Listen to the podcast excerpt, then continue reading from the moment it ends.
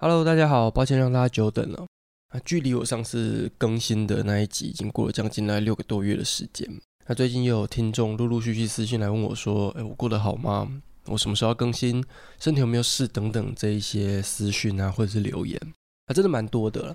看到这些的当下呢，我也觉得很开心，那也觉得很窝心。所以我想说，我不能再拖下去了，我好像要给大家一个交代。所以我就想用利用这一集呢，来跟大家总结一下这六个多月来我到底在干嘛。”以及节目未来的规划，这样。过去这六个多月呢，我其实在踏入一个新的职涯领域。我从今年年初开完刀之后呢，就在一间独立媒体报道者担任实习的摄影记者，所以大部分的时间呢都是在学习跟拍摄。那在报道者网站的摄影专栏里面呢，有一篇我在实习期间拍摄的报道，如果你有兴趣的听众可以去看看，我会把链接放在这一集的资讯栏。那就会有些人问我说呢，诶，为什么要突然选择进入新闻摄影这个行业？但其实对我来说呢，以视觉创造为主的工作一直都是我在做的事情。从大学主修灯光设计啊，然后毕业后从事剧场灯光的工作，一直以来这些事情都跟视觉有关。反而是做 Podcast 对我来说才是比较跳痛的一个选择。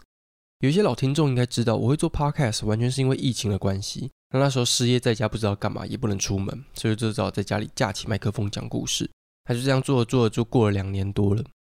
这一路走来，感觉其实还蛮不可思议的。从二零二零年开始到现在做了九十五集，累积了七百六十多万次的收听。那甚至在这半年我已经没有更新的日子呢，还是有许多听众会持续回去听以前的节目，真的觉得很感谢。但是现在疫情已经开始趋缓了，所以我就想说，我还是想要回到视觉艺术的领域，到处去拍照，去接近故事的现场，去跟当地的人互动。所以接下来呢，我用更多的时间在练习摄影方面的技术跟知识。所以吃屎这个节目呢，就只能暂时告一段落，停止更新了。真的很谢谢大家，这一路上呢，我有机会可以认识一些很棒的听众以及很棒的业主。那不论是给我鼓励或是指点我，这些都是让我进步的来源。我也希望我的节目有带给你们一些东西，无论是有趣的知识，或是单纯的快乐，或者是你晚上睡不着的时候呢，听我节目会突然睡着这样子。那未来如果有适合的时机，会再找机会跟大家见面的。好了，那就先这样喽，大家拜拜。